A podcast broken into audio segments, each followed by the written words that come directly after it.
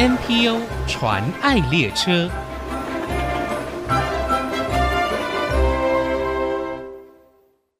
我们习惯争取自己想要的，但有些人只能被动的等待。在台湾的某些角落，许多老人日复一日等待被倾听，等待被帮助。关心与陪伴是许多人习以为常的，但有些孩子跌倒时没有人扶，难过时没人拥抱，表现好的时候也没有掌声，没有人为他们遮风挡雨，等不到关心，也等不到陪伴。因为您的帮助，让身障者知道他们并不孤单。使他们有机会透过学习、表演和创作，点燃灵魂的火苗，找回生命的热情和前进的动力。在黑暗中摸索需要勇气，每个人都能成为照亮他们的一盏灯，陪伴、支撑他们前行。有了您的支持，他们的道路将更加宽敞明亮。每个人都能成为照亮他人的一盏灯，给予关怀与陪伴，看见不同的他们，让他们发光发亮。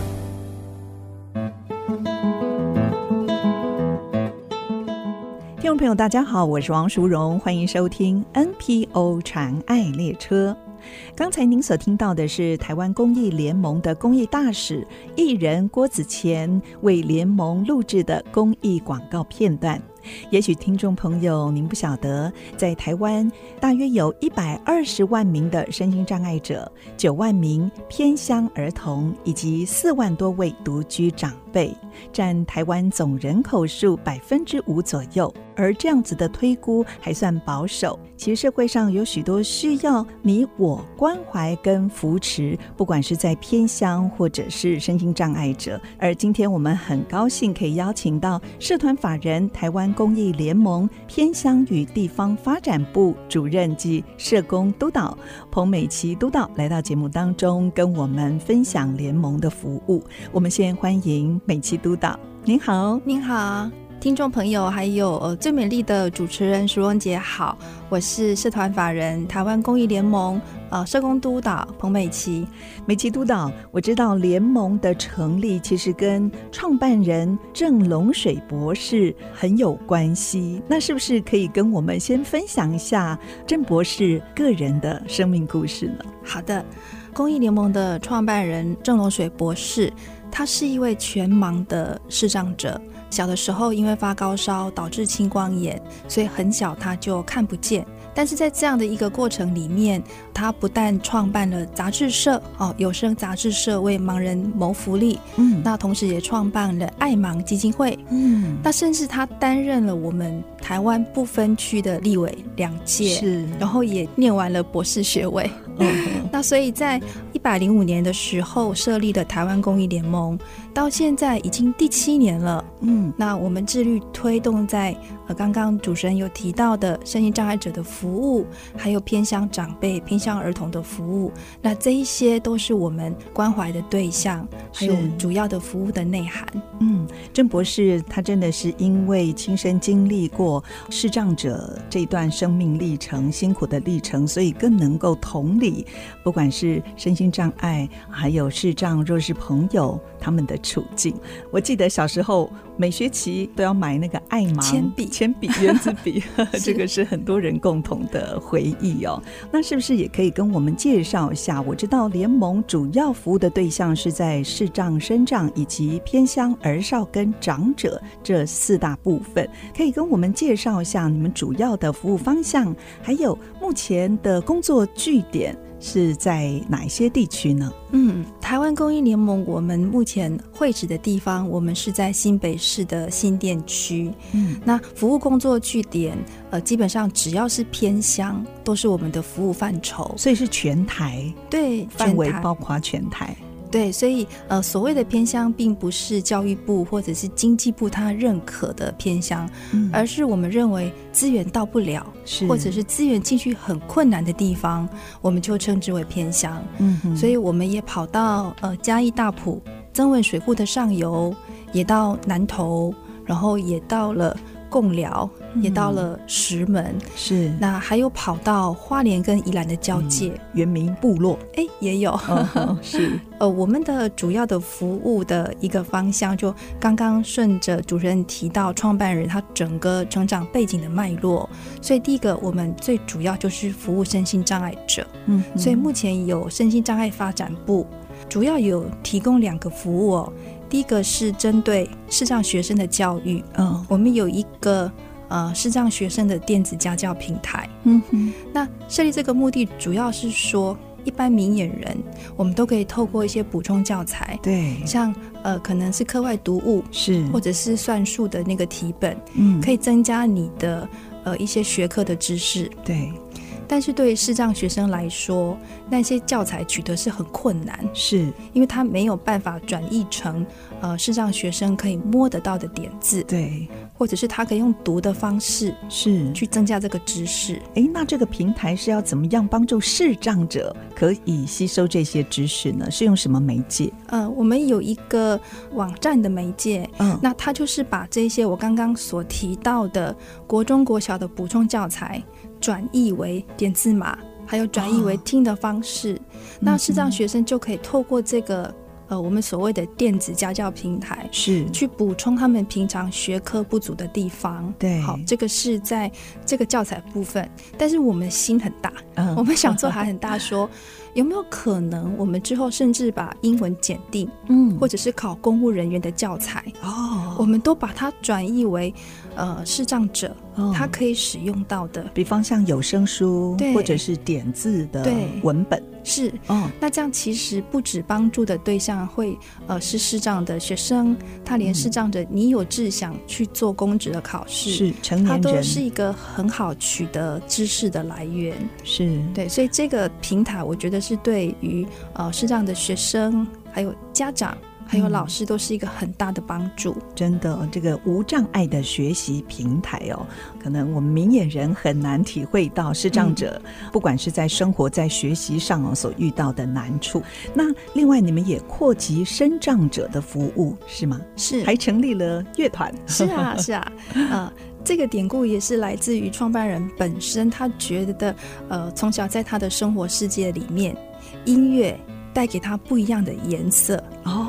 所以他透过音乐，我觉得，呃，他给我的感受是他，嗯，音乐的洗涤，是，所以呃，整个人的气质氛围都可以在一个非常对自己很自信的状态。嗯哼，那因此呢，我们就办了这样的一个声障乐团的扶持。是，那主要是呢，呃，针对一些他有音乐基础的声障朋友，嗯，透过培训。那他可能街头艺人的表演的工作会更到位，哦、是，甚至是呃，因为这样的一个公益联盟的平台，他们可以变成一个呃一个 band、嗯、或者是一个社群，他就可以去接商演，或者接一些庙会啊街头表演的案子，是。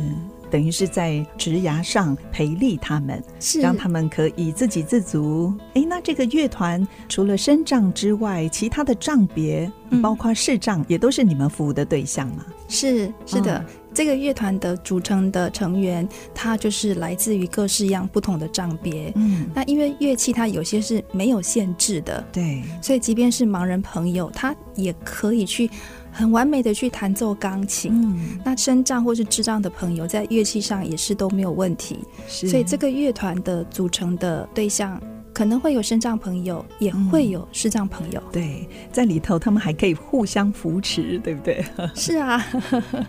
好，我知道你们现在也很积极的在偏乡服务上哦，推展各样的计划，是不是也可以跟我们分享这一块呢？呃，我们在偏向这个部分哦，我们有提供长者的共餐共学服务。嗯，那就是说我们会透过一些手作，那像是呃，大家可以想象一下，像是一个笔筒，哦、然后让长辈去贴马赛克，是训练他那个手部肌肉的动作。哦，对，或者是说我们会用呃正念编织手环，嗯，那这个正念其实就是透过一些瑜伽的呼吸，嗯、然后来带领长辈是进到一个比较平和平缓的状态，然后也是我们都是这个手作编织手环。哎、嗯，我看到你们还有教长辈怎么种花，对不对？对，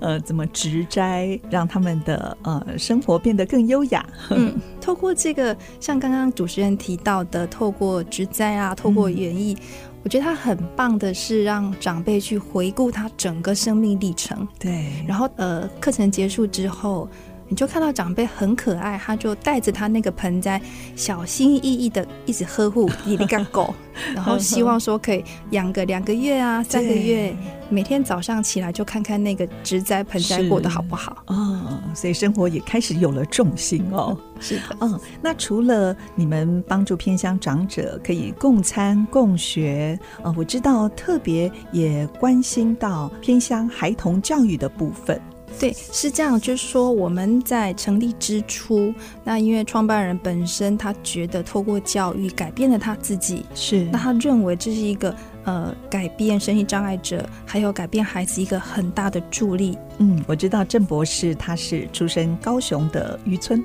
对，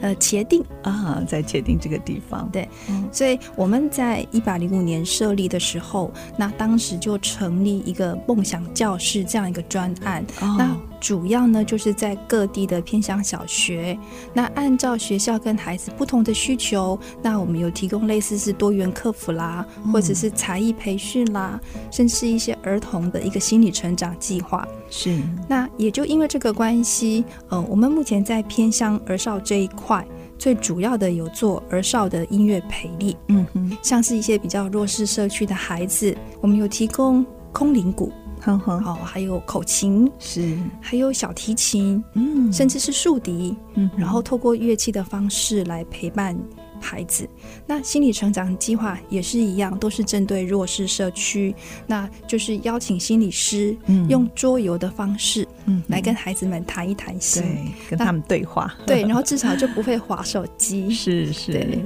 那除了这个之外，其实我们在偏乡部分，我们还有做地方创生，嗯，对，它是透过一个。呃，循环经济的概念，那希望能够达到偏乡发展，嗯，对，然后促进整个地方的带动。是，其实联盟呢也颠覆了传统偏乡的服务哦，加入刚才督导所说的地方创生共办的一个计划。那待会儿下一段，我们继续再请美琪督导跟我们分享，马上回来。